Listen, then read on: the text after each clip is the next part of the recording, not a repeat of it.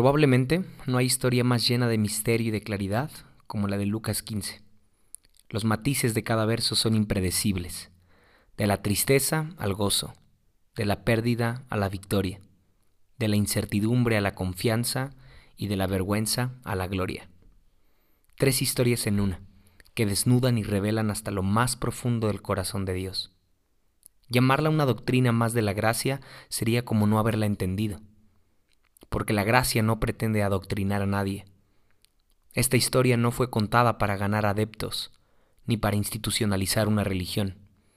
Lucas 15 está muy por encima de nuestros encuadres religiosos.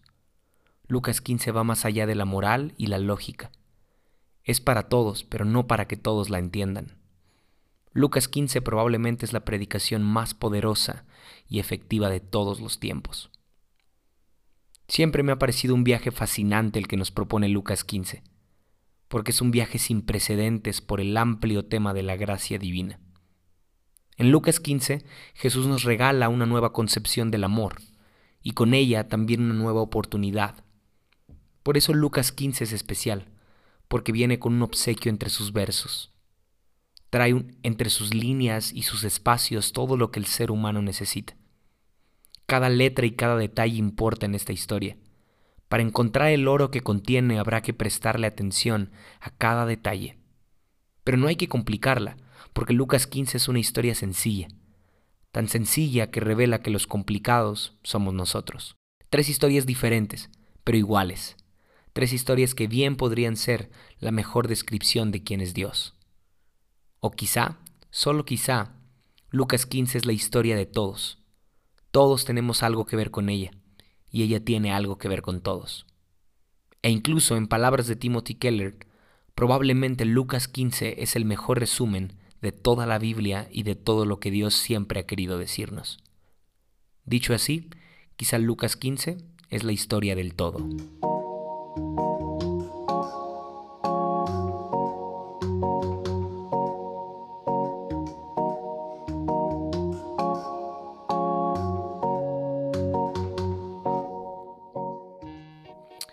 Amigos, ¿cómo están? Bienvenidos a Polos Abstractos al episodio 95. Esta es la primera parte de una serie llamada La historia del todo. Estoy bien emocionado de compartir con ustedes esta serie porque ya llevo mucho tiempo ah, y fácil llevo años quizá, años queriendo sacar esta serie. En realidad no tenía un título ni tenía bien claro qué, pero sí sabía que quería hablar de Lucas 15, de la famosa historia del hijo pródigo y las dos historias que le anteceden, porque es, es de mis historias, sé que siempre digo esto, casi en todos los episodios, que lo que voy a contar es, es mi historia favorita, pero ah, para quien me conoce y me, ha escuchado en, algunos, en algunas otras ocasiones o me ha escuchado predicar, sabe que ah, Lucas 15 es de es de los pasajes como más, ah, más anclados en, en, mi teología, en mi doctrina, en como quieras llamarle. El caso es de que sí, soy, soy fan, soy amante de Lucas 15 desde hace mucho tiempo. Ah, sucede que hace como tres o cuatro años más o menos en Rescate teníamos una especie de discipulado todos los días lunes. Y digo especie porque en realidad no era nada formal. Más bien nos reuníamos algunos amigos a platicar acerca de temas de la Biblia. Entonces ah, la dinámica era que platicábamos lo que sea que se nos ocurriera. Es decir, leíamos algo y lanzábamos ideas, echábamos a volar la imaginación sin importar qué tan descabellada fueran nuestras ideas. Ah, y justamente cuando llegamos a Lucas 15, pues encontramos muchísimo detalles bien interesantes, tanto así que tardamos casi un año ah, con, con la serie. y ya sé, seguramente has de estar pensando, ¿cómo le hicieron para un año? Seguramente fue aburrido, pero no, créeme que fue muy, muy interesante descubrir juntos mm, cosas en Lucas 15 que a simple vista no los encuentras. Ah, o sea, nos detuvimos a ver eh, símbolo por símbolo, vimos qué implicaban las sandalias, por ejemplo, qué implicaban los, los cerdos, uh, por qué Dios es representado como una mujer en, en, la historia de la moneda perdida, uh, por qué el pastor deja las 99 ovejas en el desierto, ¿no? Ah, no suena a un pastor tan inteligente. El caso es de que, bueno, y obviamente hacíamos eh, unión con algunas otras partes de la Biblia, entonces, bueno, tardamos casi un año y seguramente alguien de los que estuvo en esa temporada ah, puede estar escuchando esto y no me dejará mentir. Fue una temporada de mucho crecimiento y de bastante aprendizaje en torno al tema de la gracia. Entonces, bueno, de esa temporada yo quedé fascinado con Lucas 15 y me propuse constantemente echarme clavados a, a este capítulo y volver a encontrar cosas que seguramente eh, olvido o que, o que no me he dado cuenta todavía que están ahí, ¿no? Que están presentes. Y lo he encontrado, o sea, ya pasaron tres o cuatro años, sigo leyendo Lucas 15 y sigo encontrando cosas muy interesantes. De hecho, de esa temporada y de Lucas 15 salieron algunos episodios que te recomiendo que puedas escuchar. Aquí los tengo aquí en Polos Abstractos. Uno de ellos es El Dios Pródigo, que lo grabé hace mucho tiempo, pero creo que sigue siendo igual de relevante en mi vida. Y justo después de está uno llamado El Hijo Menos Pródigo. Ah, y también está muy interesante, está, creo que sí está un poco raro. La verdad tengo que confesarlo, sí está un poco raro, pero ah, me gusta mucho. Y uno más reciente fue el de Amor Polimorfo, que también salió de Lucas 15. Entonces, sí, imagínate, hace un año y medio traía yo, ah, o mejor dicho, cuando inicié el podcast, que fue hace tres años más o menos, traía yo Lucas 15 ya en la mente y hace poco que grabé Amor Polimorfo seguía pensando en Lucas 15. Entonces, ah, es de mis pasajes favoritos y antes de llegar al episodio 100 me propuse sacar una serie que tuviera que ver con esto. aunque a diferencia de los episodios que te acabo de mencionar, en donde solamente hablé del hijo pródigo, ahora quiero unir las dos historias que, que, están antes del hijo pródigo. Me refiero a la de la oveja perdida y la moneda perdida. Eh, ojalá las conozcas y si no, no te preocupes, iremos ahí construyendo juntos una idea, ¿vale? Entonces, bueno, estoy muy emocionado por esta serie, espero que a ti te guste mucho también, que la puedas compartir con otros. Y antes de iniciar, quiero recordarte que para el episodio 100 vamos a hacer un, Zoom, una reunión virtual y la vamos a grabar y esa va a ser nuestro episodio, ese va a ser nuestro episodio 100, ¿ok? Va a ser una conversación uh, con, con todos los que han formado parte de este proyecto, de este podcast, así que si a ti te interesa, bueno, es escríbeme y te puedo mandar el link y te puedes conectar y quizás solamente escuchar o participar o lo que sea. El caso es de que, bueno, quiero hacer una especie de celebración para el episodio 100 y qué mejor que con los que, con los que quieren pasar un tiempo también con, nosotros, pero también con los que han estado desde hace tiempo. Así que si tú eres uno de ellos, ah, sería para mí un honor que puedas compartir conmigo el episodio 100. Así que sí, ya estamos a menos episodios y escríbeme si quieres ser parte, ¿va? Ah, ok, creo que eh, listo, ya no, ya no quiero decir nada más, quiero darle a la historia del todo, ¿ok? En esta primera parte de la serie, quiero compartirte cuatro razones por las que creo que Lucas 15 es la mejor predicación de Jesús. Sí, escuchaste bien, la mejor predicación de Jesús. Seguramente más de uno podrá diferir de esto porque ya sé que Jesús predicó cosas asombrosas acerca de temas asombrosos, pero déjame en, un ratito más justificar mi idea, ¿ok? pero antes quisiera advertir una cosa. Si no has leído Lucas 15, te recomiendo que lo leas, ¿sí? O si no lo recuerdas, hazlo ahora, porque en varias ocasiones daré por hecho que ya entiendes lo que voy a decir. Y será más fácil si Lucas 15 es un recuerdo fresco en tu memoria. No es un capítulo nada largo, lo puedes leer en dos minutos, así que ponle pausa aquí al episodio y ve a leer Lucas 15, ¿va? En tu celular, donde sea, no importa, pero lee Lucas 15 y, y después continúas con este episodio. Y si ya conoces a la perfección este pasaje, entonces quiero pedirte algo en especial. Sé lo más curioso que puedas en esta serie. Sé lo más curioso que puedas. No creo que puedas acceder a Lucas 15 tan fácilmente si te portas como un sabelo todo. Más bien te invitaría a que juntos cuestionemos, dudemos y curiosemos quizá en Lucas 15 para encontrar el tesoro que este capítulo bíblico nos regala. ¿Va? Entonces, déjame justificar esta recomendación que te hago de ser curioso con un, versículo que me llama mucho la atención y, me gusta y justifica muy bien cada que quiero ah, salirme de la raya. cada que quiero rebasar los límites me justifico en Lucas 8, verso 10. En este verso Jesús le dice a sus discípulos, que las historias que él cuenta tienen muchos secretos y misterios que solo ellos como discípulos podrían descubrir. El resto de personas oirán sus predicaciones pero no van a entender. Mirarán pero no verán. Mm. Jesús está afirmando que por el hecho de haber oído antes Lucas 15 o por sabértelo de memoria no significa que lo hayas entendido. Habrá que ser un discípulo para encontrar los secretos y los misterios de esta historia. Y para eso habrá que ser curioso.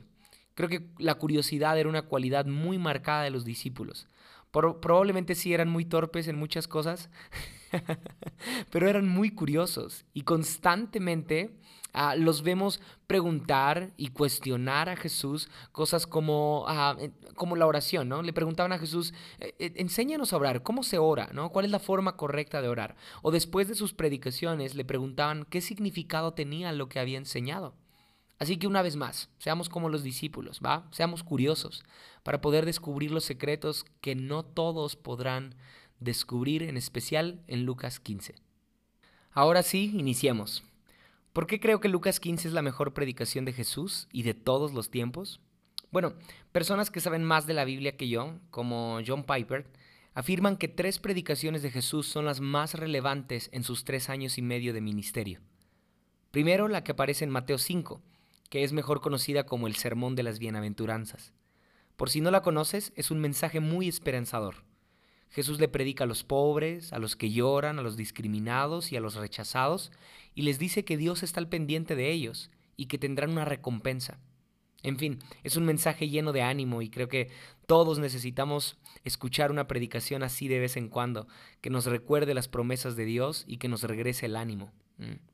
La segunda predicación propuesta por teólogos, repito, como John Piper, es la que aparece en Marcos capítulo 4. Es conocida como la parábola del sembrador.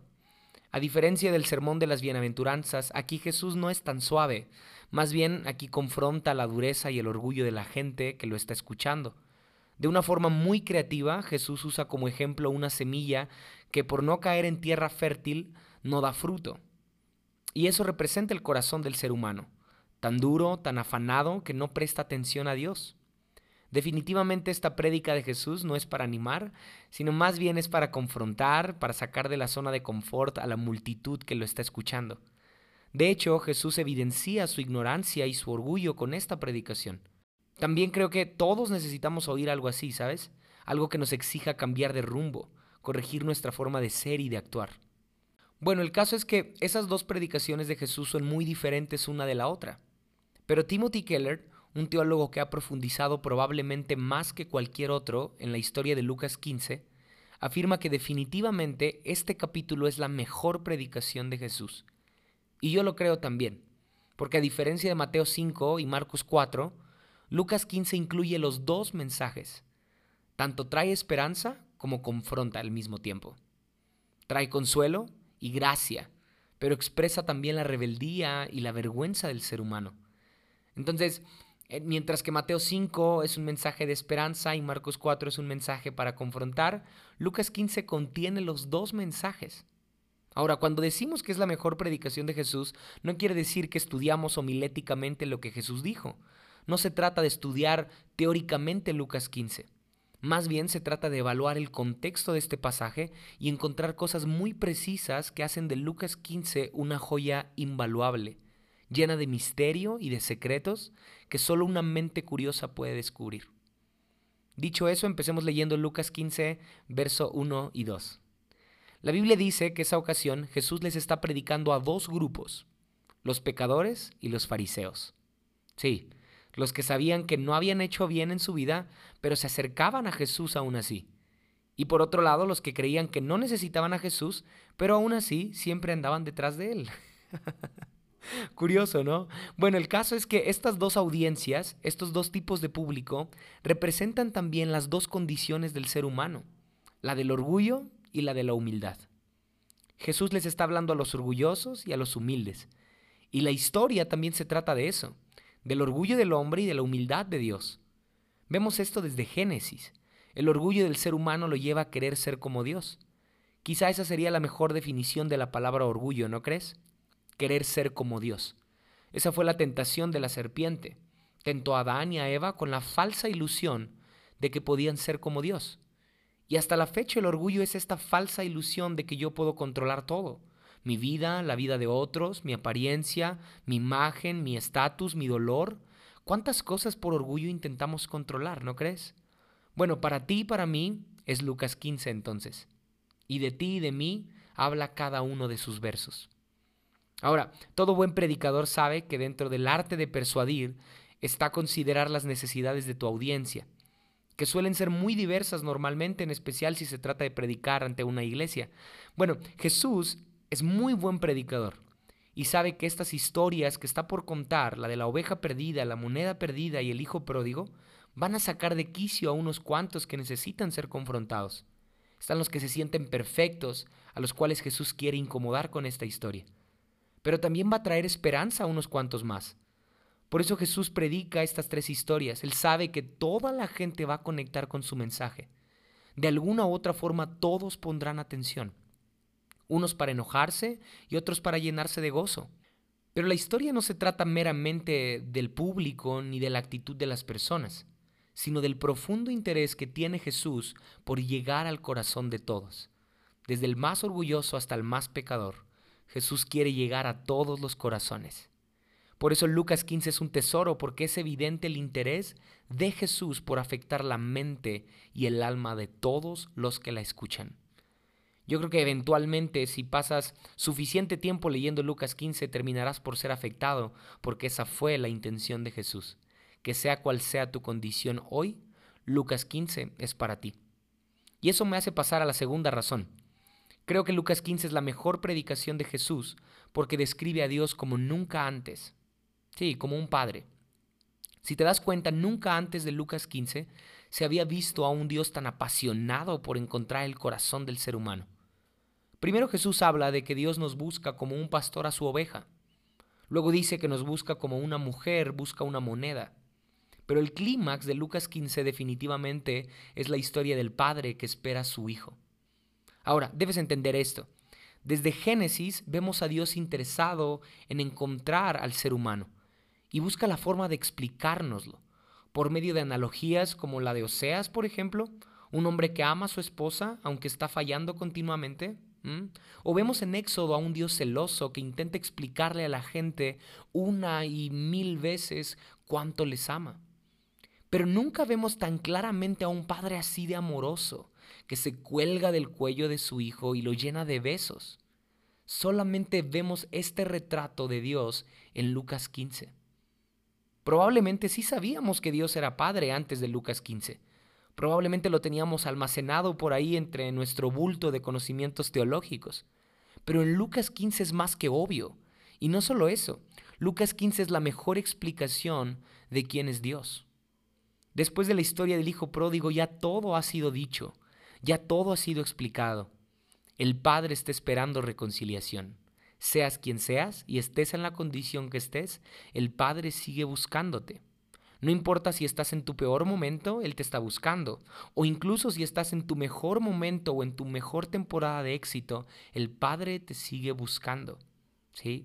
Él no deja de ser papá. Está buscando al hijo que se siente perfecto y está buscando al hijo que reconoce sus errores. ¿Mm? ¿Lo notas? Esa es la historia del hijo pródigo.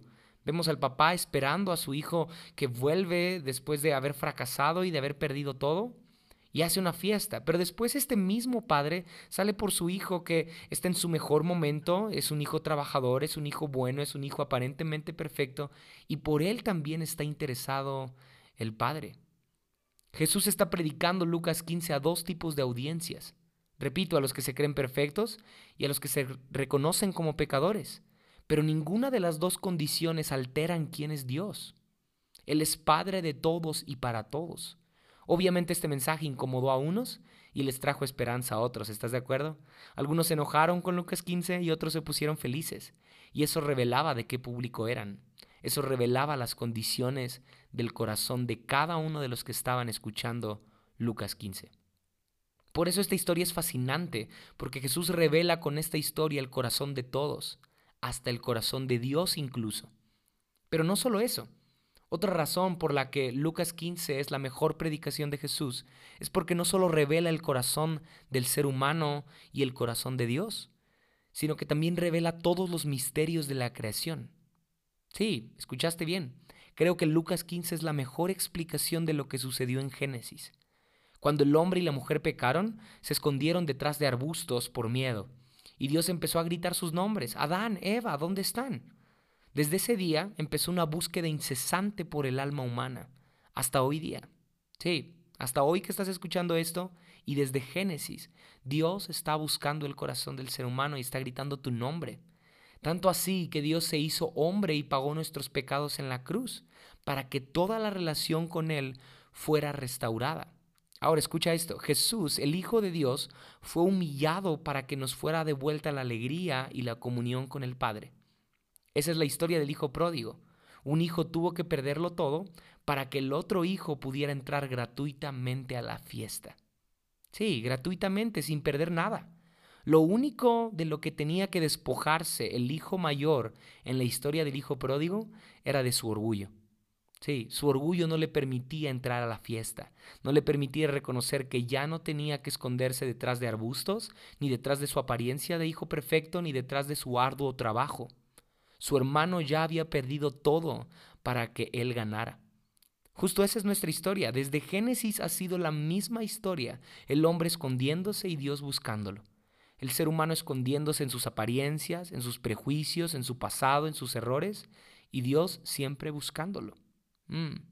Y por último, una cuarta razón por la que creo que Lucas 15 es la mejor predicación de Jesús es porque lo impredecible de la historia demuestra nuestra nula capacidad de determinar cuándo termina la gracia. Sí, lo impredecible de esta historia demuestra nuestra nula capacidad de determinar cuándo termina la gracia. Déjame explicarlo. Si lees Lucas 15 detenidamente, te puedes dar cuenta que no sabes cuándo va a terminar. Es como esas películas que crees que ya podrían terminar porque ya llegaron a momentos bien llenos de emociones y de repente se estiran más y suceden aún más cosas. O es como esas predicaciones donde crees que el predicador ya dijo todo y de repente te sorprende revelando algo aún más profundo de lo que había dicho antes. Bueno, Jesús se pone a predicar de una oveja que se pierde. Su pastor va a buscarla y la encuentra. Ahí podría terminar la historia. Pero Jesús agrega que el pastor haría fiesta por encontrar a su oveja. Y ahí también podría ser un, buen momento en la historia para terminar. Podría ser un buen feliz, un, final feliz, ¿no? Pero Jesús todavía dice que así de feliz se pone Dios cuando un pecador se arrepiente. Imagínate a la gente oyendo esto. Y por si fuera poco, Jesús cuenta otra historia muy similar, pero ahora es una moneda la que se ha perdido. Y, a diferencia de la historia anterior, ahora es una mujer la que está representando a Dios. Imagínate a las personas que están oyendo a Jesús predicar Lucas 15. Mm, están oyendo que una mujer representa a Dios. Y luego es una mujer ama de casa. O sea, en el tiempo de Jesús no habría espacio, no había espacio, perdón, para mujeres amas de casa en los planes de Dios. Muchos, de, muchos están incomodando al oír a Jesús hablar así. Y muchos otros están sintiendo esperanza, en especial las mujeres seguramente. Pero si vas notando cómo Jesús está llevando esto de la gracia cada vez más profundo. Lo de la oveja, bueno, ok, se entiende, pero ahora una mujer en la historia en lugar de Dios. O sea, Dios se va a alegrar como una mujer ama de casa. O sea, ya es mucho. Pero por si fuera poco, Jesús lo lleva a otro nivel. Un hijo que pierde, que pide su herencia antes de que su padre muera. Debe saber que eso era una locura en aquel tiempo. Jesús está quebrando todas las normas sociales con esta predicación. Era una total grosería que un hijo pidiera antes de tiempo su herencia. Jesús está, está llevando al límite esta predicación. Y luego dice que el hijo pródigo está entre los cerdos. Tal vez no lo sepas, pero los cerdos tenían una connotación terrible en los tiempos de Jesús y hasta ahora entre los judíos incluso. Ningún maestro sofisticado usa cerdos como ejemplo en los tiempos de Jesús. Solo Él, solo Jesús describe detalladamente qué tan perdido está el ser humano y usa ejemplos muy incómodos para los judíos. Quizá para ti y para mí es una historia más, pero debes saber que la audiencia que está escuchando a Jesús predicar este mensaje está completamente atenta. El punto es que nadie de los que está escuchando esta historia sabe a dónde va Jesús con esta predicación. Hay momentos de tensión mientras Jesús predica, pero también hay momentos de sorpresa. ¿Cómo que fiesta después de que el hijo pródigo se portó mal? Imagínate ese giro en la historia, ¿no? De repente está entre los cerdos y luego ya está en una fiesta. Ah, imagina el rostro de los que escucharon esta predicación. Algunos tenían una sonrisa de oreja a oreja, ¿no? Porque esto, ellos se identificaban con el hijo pródigo, pero otros estaban expectantes de cómo terminaría cada historia. El caso es que ninguna persona en el público sabía el final. Es que cuando se trata de la gracia, ni tú ni yo tenemos la posibilidad de limitarla, mucho menos de entenderla. No la podemos encuadrar en nuestros conceptos religiosos. No podemos calcularla ni medirla. Lucas 15 es la historia del amor de Dios por nosotros y ese amor es descrito también en Efesios 3, verso 18. Es un amor profundo, largo y alto. Así podría describir Lucas 15 como una historia larga, profunda y alta. Mm, es impredecible su medida. Es tan ancha que tú no podrías abrazarla. Ella te abraza. Es decir, la historia de Lucas 15 no es una historia que puedas contar tú con tus propias palabras, porque es ella la que, te, la que está hablando de ti. Sí, Lucas 15 es una historia más profunda que nuestros miedos y pecados más hondos. Lucas 15 es una historia tan larga que viene contándose desde Génesis. Tú y yo somos esas personas que escucharon a Jesús predicar Lucas 15. Desconocemos el final y la trama, pero de una cosa sí podemos estar seguros. Como Pablo dice en Romanos 8:38, estoy seguro que nada podrá separarnos del amor de Dios, ni la muerte, ni la vida, ni los ángeles, ni los demonios, nada. Aun si en Lucas 15 hubiera escenas de muerte literal, aunque hubieran salido ángeles y demonios y la historia hubiera dado giros aún más inesperados, nada hubiera cambiado la esencia de esta historia, que es el amor. Mm el amor de Dios. Aun si la historia de Lucas 15 hubiera tenido otros personajes, otros finales, otras, otros, otras escenas alternas, otros caminos, aun si hubiera sido el mismo infierno el que apareciera en Lucas 15, la historia se seguiría tratando de lo mismo, el amor de Dios. Sí. Por eso Lucas 15 es la mejor predicación de Jesús, porque no depende del que la escucha, sino del que la narra, que es Dios mismo. Si Dios ya ha escrito tu historia y ha escrito la mía, y tú y yo ya la hemos escuchado y la hemos creído, entonces basta con confiar en que nada ni nadie cambiará esa historia. Dios mismo la ha dictado desde el Génesis. Nos va a buscar y nos va a encontrar, porque no se trata de nosotros, sino de Él. Y aun si en nuestra historia aparecieran repentinamente ángeles y demonios y la muerte incluso se interpusiera en nuestra vida, ni aún el futuro, ni aún el pasado, nada podrá separarnos de esta historia. Lucas 15 es tu historia y es la mía. Es la historia de todo.